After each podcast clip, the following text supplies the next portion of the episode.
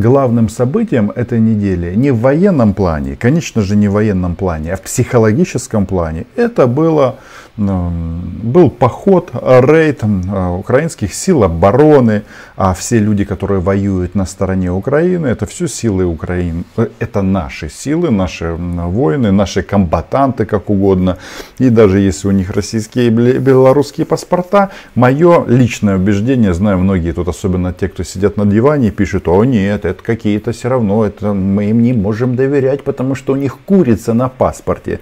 Но если они убивают российских захватчиков на украинской земле, так по, как по мне, эти люди заслуживают и э, отношения к себе к соответствующего.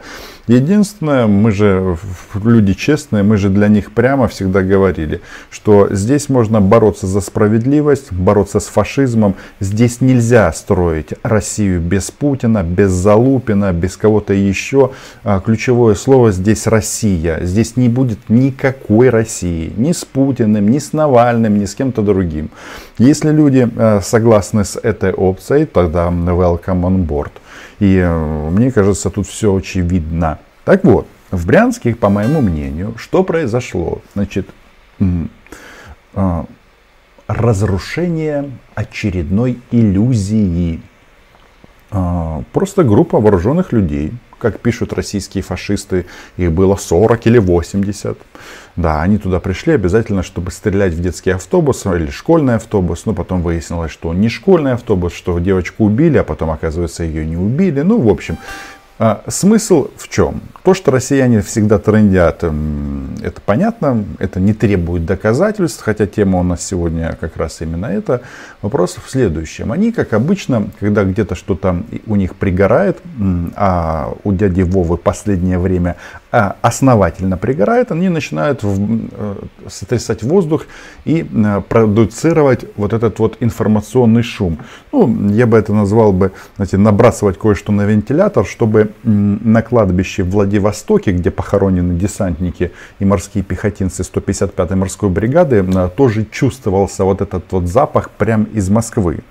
Но а, тот, кто планировал в Украине эту операцию, он лишний раз а, всей планете показал, что Путин так и был, так и был прав. Россия нигде не заканчивается нет у нее границ. Они очень, очень эластичные.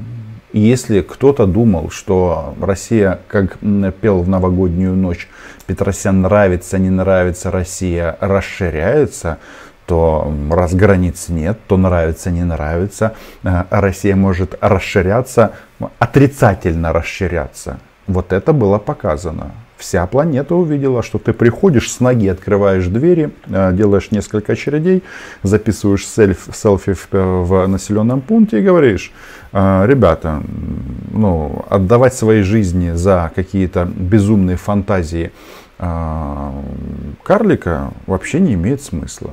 А, ну, карлика или Петра Первого такого, знаете, на каблуках. Тут, ну, я не люблю вот эти вот э, иронические высказывания в части внешности, потому что это не имеет никакого значения. А, то, что маньяк э, и Путин, это вот э, все вместе, это одно определение, это понятно. Ну, Дело не в этом. Так вот, э, после этого они сильно как-то все занервничали. Кто-то начал говорить, что нужно в Украине объявить войну, а вот кто-то спросит, а какая разница между СВО и войной? Во-первых, э, для нас, вот, для нас разницы нет, потому что мы как убивали российских оккупантов, э, как убиваем такие, продолжать это будем до того послед... до момента, пока последний российский товарищ не сдастся или не, соответственно, э, не покинет территорию Украины.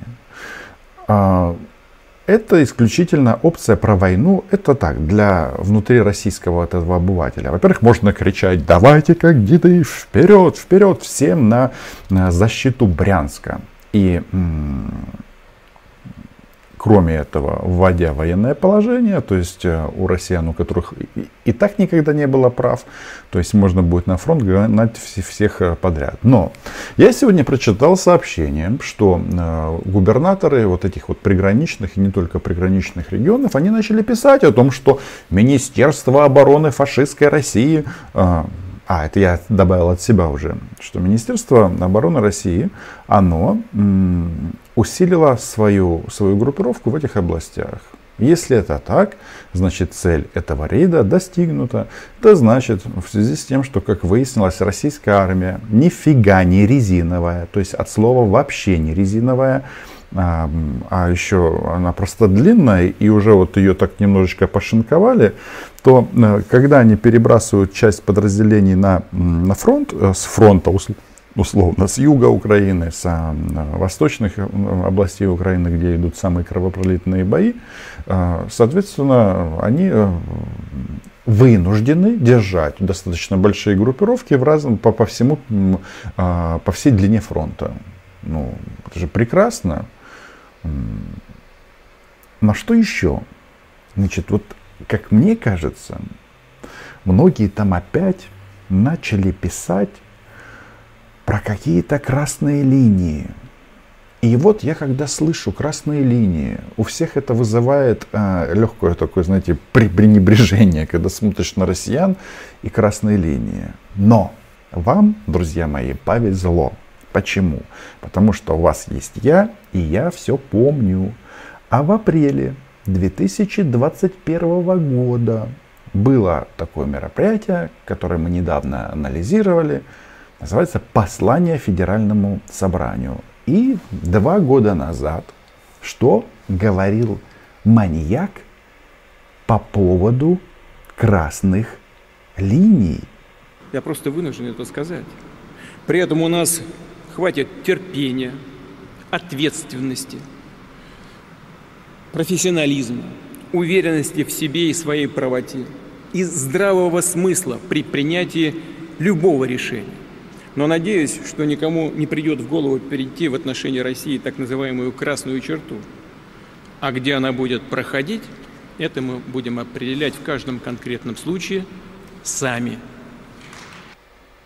Ну как вам такое? То есть что получается? Они настолько красные, эти линии, что их можно перемещать в любую сторону. Вот там, где Владимир Путин скажет красная линия, там она и будет. А кто вам сказал, что она не будет, эта красная линия, проходить между Брянской областью и какими-то другими областями? Брянская, Смоленская область, там, Белгородская, Воронежская, Ростовская область. То есть я к тому, что опция «поиграем в референдум», она заиграла новыми красками. Вот этот парень, который возглавляет этот российский добровольческий э, корпус, он сказал о том, что он э, координировал ну, их подразделения, координирует э, свою деятельность с ВСУ. Потому что они наступали с территории Украины, потом отошли на территорию Украины. И это вроде бы ну, абсолютно абсолютно нормально, что они координируют. У нас нельзя российским, э, нет, у нас в принципе э, людям в военной форме нельзя ходить э, по Украине просто так. Если они здесь ходят с нашими отличительными знаками, значит они в нашей команде. Точка. Если они с белыми повязками, их просто убивают. Ну, это тоже абсолютно очевидный момент. Так вот, э, Оля Скобеева и вся эта шушера, они очень активно обсуждали этот момент, что вот, смотрите, а, вот этих парней с российским гражданством отправила Украина, и тем самым она обманула. Ну, мол, Подоляк говорил, что мы, а мы какое, мы ж, это ж не украинцы пришли в Россию, это же россияне пришли за своим и сделали соответствующие заявления, предложили или, вступить в свои ряды и начать бороться с кровавой российской хунтой. Так? Но к чему я это все веду? А просто меня, знаете, очень забавляет, что как все сильно изменилось с 2014 года. Помните, а, когда а, маньяк Владимир Путин, да, а, любитель прочертить красные линии, тогда нам всем в 2014-2015 году рассказывал про каких-то шахтеров и трактористов, которым проигрывает Украина. Угу. Он рассказывал о том, что это вот люди, какая-то народная самооборона. Вот это вот все. Мы туда никого не посылали, они отправились туда по своим велениям своих сердец. Это говорил Владимир Путин, отвечая на мой вопрос в 2015 году. И все так смотрели на это с таким, ну как, как же это так? Это что получается? Я всегда, когда еще э, было э, живо радио «Газпром», а, простите, «Эхо Москвы», и я туда а, приходил, я им говорил, у вас что? У вас на территории России кто там? А, банды ходят вооруженные. Ну тогда вроде как казалось, что они не должны ходить. А потом выяснилось, что они ходят. Или сейчас начинают ходить. То есть я к тому, что если вы тогда говорили, что с территории вашей страны могут зайти на территорию другого государства а, люди с оружием, а ваши пограничники, ФСБшники и все остальные ничего не сделали, чтобы их остановить, значит это было решение Владимира Путина. Ну а в нашем случае это решение президента Украины. Я так это вижу. Потому что мне, если честно, ну я подчеркну, я же все-таки не официальное лицо, я украинский журналист и вижу это так.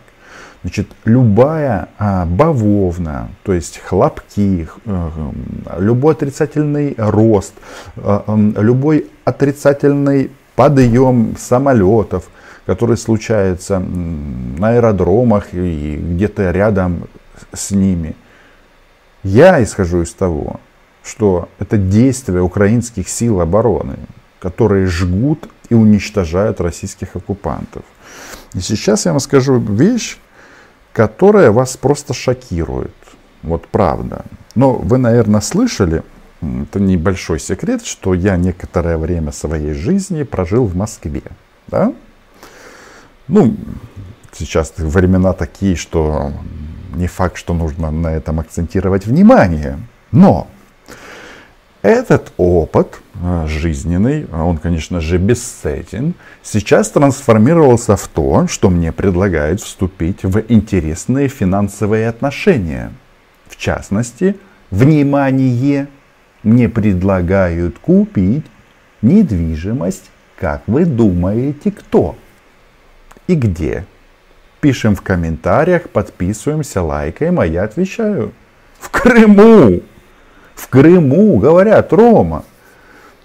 Э, знаешь, мы так думали, что это изюминка у моря, всякое такое, а тебе не надо. А я задаю вопрос, ребята, а где вы это взяли?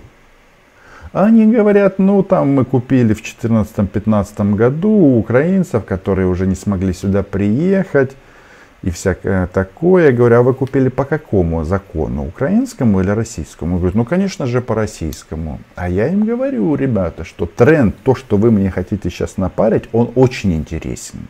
Он прекрасен. Но я краденое не покупаю. Ну, и в дар тоже не беру краденое. Я хочу просто это подчеркнуть. Но тут мы сразу начинаем думать, а что происходит в Крыму? Вот мы все смотрим спутниковые снимки, и там массово начали расти, как не грибы, тут э, аналогия не очень удачная, начали рыть окопы на берегу. И я вот теперь задаюсь вопросом, а что это такое? К чему бы это все нас подталкивает? К какому выводу? И тут сразу хочется вспомнить о мировом правительстве, шутка о Соединенных Штатах и последнем пакете военной помощи на 400 миллионов долларов. Там буквально, буквально публично несколько позиций. Снаряды к гаубицам нашим 155 калибра, э, снаряды к Хаймарсам, э, амуниция, ну в общем, в основном снаряды. И отдельной строчкой почему-то вдруг написано танковые мостоукладчики. Ты думаешь, какие мосты, зачем эти мосты? А то, что сделали американцы, лишний раз подчеркивает, что у них как раз с чувством юмора все очень хорошо. Потому что если армия отступает, она взрывает мосты. А если она наступает, то ей нужны временные конструкции для того, чтобы тяжелые западные танки шли нон-стоп. А, даже по тем, а, через те водные преграды, где были мосты, а их почему-то взорвали. И тут американцы нам посылают мостоукладчики, а наши друзья из Великобритании обещали нам 14 танков Challenger 2 и обманули. Ах, Риши, кто бы мог подумать, что ты такой? Нам теперь, как выяснилось, не дадут 12 танков. Нет, их не будет. Будет 24 танка. А, а от себя я добавлю, что 24 танка будет для начала. А дальше, кто его знает, как оно будет. Потому что война продолжается. И, знаете, в этом всем если бы не погибали граждане нашей страны на этой войне, то это бы даже было бы прикольно. Но, к сожалению, цена этого запредельна.